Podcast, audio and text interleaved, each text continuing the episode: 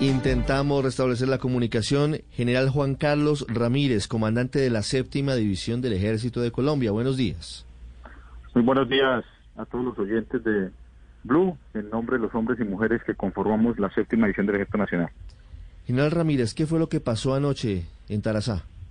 No, Ricardo, la situación que se presenta, como se lo hemos informado a toda la opinión pública, eh, se debe a que en el Bajo Cauca, su región del departamento de Antioquia, hay presencia de cultivos ilícitos. Esa presencia de cultivos ilícitos, ese narcotráfico, es el origen de la violencia y la pobreza en la subregión, lo que genera homicidios selectivos, lo que genera homicidios colectivos. Por eso se está haciendo una erradicación forzosa en esas áreas donde los grupos armados organizados generan y le hacen a, nuestros campesinos sembrar eh, matas de coca. Ayer hacia las 2 de la tarde, en la vereda Puquí del municipio de Tarazá, una unidad militar que estaba erradicando eh, por parte de, campesinos instrumentalizados por los grupos armados organizados, eh, como el Clan del Golfo, como los Caparros, que están en esa área delinquiendo, hacen una sonada contra eh, esta unidad militar. Esta sonada es violenta, esta sonada es con objetos y por vías de hecho hacia, hacia los soldados.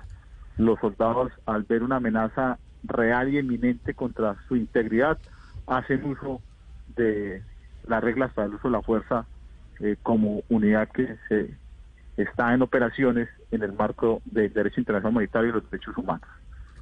Producto de esta situación, eh, un material de los soldados es incinerado por, por los campesinos, los soldados hacen un repliegue, un movimiento hacia atrás para poderse proteger. Se tiene la información de que una de las personas que estaba en esta zona contra los soldados es lesionada. Esa información está, lo que genera también que los campesinos se movilicen a la vía y bloquean la vía que va a la costa en el sector del 12 y el 15 de Tarazá. Eh, esa vía eh, es bloqueada preventivamente por fuerza pública, la cerramos.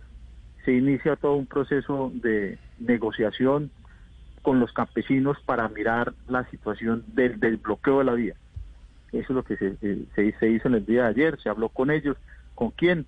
Con autoridades de control, en presencia de autoridades de control, en presencia de autoridades locales, eh, líderes locales también de, del área, y después de uno, una reunión se llega, a, se llega a conciliar con los campesinos, esa reunión va a continuar mm. hoy aquí a las 9 de la mañana en el Bajo Cauca, también con la presencia de todas las autoridades, con la presencia de autoridades que manejan los programas de sustitución de cultivos para que les informen a nuestros campesinos eh, todo lo que se ha cumplido entre este programa, porque la hay una la mayoría de las veredas del municipio de Tarazá, de acuerdo a lo que nos informa el programa de sustitución de cultivos, se les ha cumplido y están dentro del programa.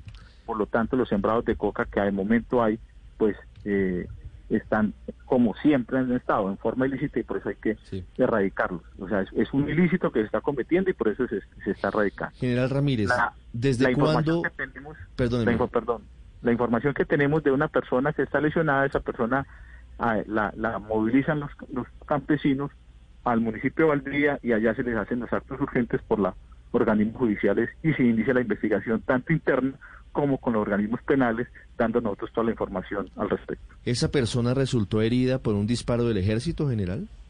Eso es producto de la investigación que estamos en este momento determinando, esa es la información que se tiene y por eso hemos puesto toda nuestra eh, unidad y toda nuestra información a disposición de los organismos de control y de los organismos penales, como también de nuestro juez primario, como es la Justicia Penal Militar. Pero es decir, más allá de las versiones, ustedes ya tienen confirmado que esa persona murió por un disparo de un fusil de un integrante del ejército. Es materia de investigación, no podemos adelantar nada porque en el lugar de los hechos la persona no quedó, la persona fue movida del lugar de los hechos de acuerdo a lo que informan los campesinos, lo movieron y lo llevaron a Puerto Valdivia, por lo tanto ya son los organismos competentes los que deben determinar la investigación y la institución está presta a dar toda la información requerida por organismos tanto disciplinarios, organismos penales, como a nuestro juez natural, la justicia penal militar.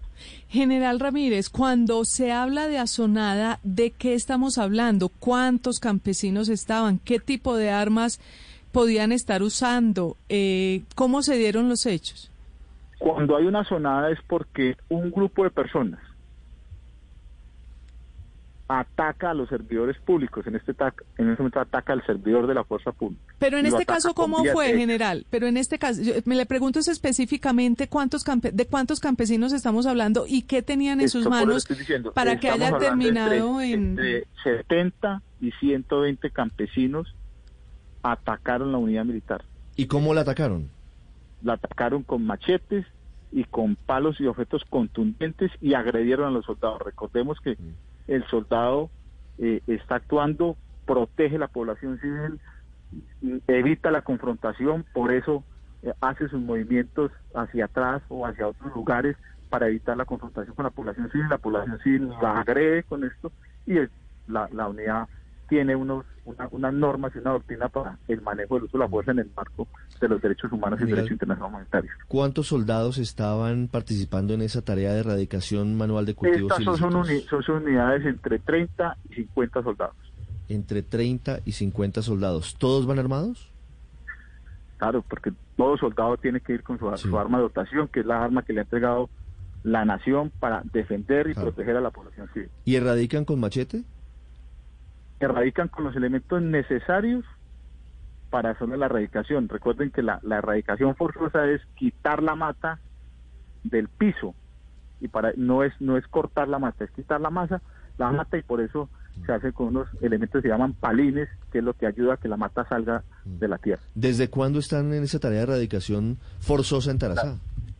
La, erradicación eh, en el Bajo Cauca está desde hace más de dos años en la erradicación forestal. El año pasado hicimos nueve 9.000 hectáreas, todas en el Bajo Cauca, y este año llevamos más de 5.000 hectáreas erradicadas en el Bajo Cauca. ¿Y entonces por qué consideran ustedes, general, que aquí se produce esa reacción de la comunidad?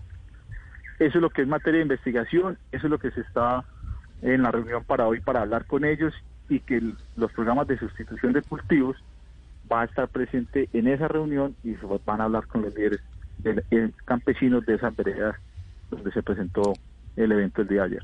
General, aunque mm, no tiene relación directa con lo que pasó en Argelia, Cauca, en el sentido que también fue una sonada, pero pues fue tras una masacre. ¿Usted, eh, ¿usted cree que hay alguna relación? ¿Sienten que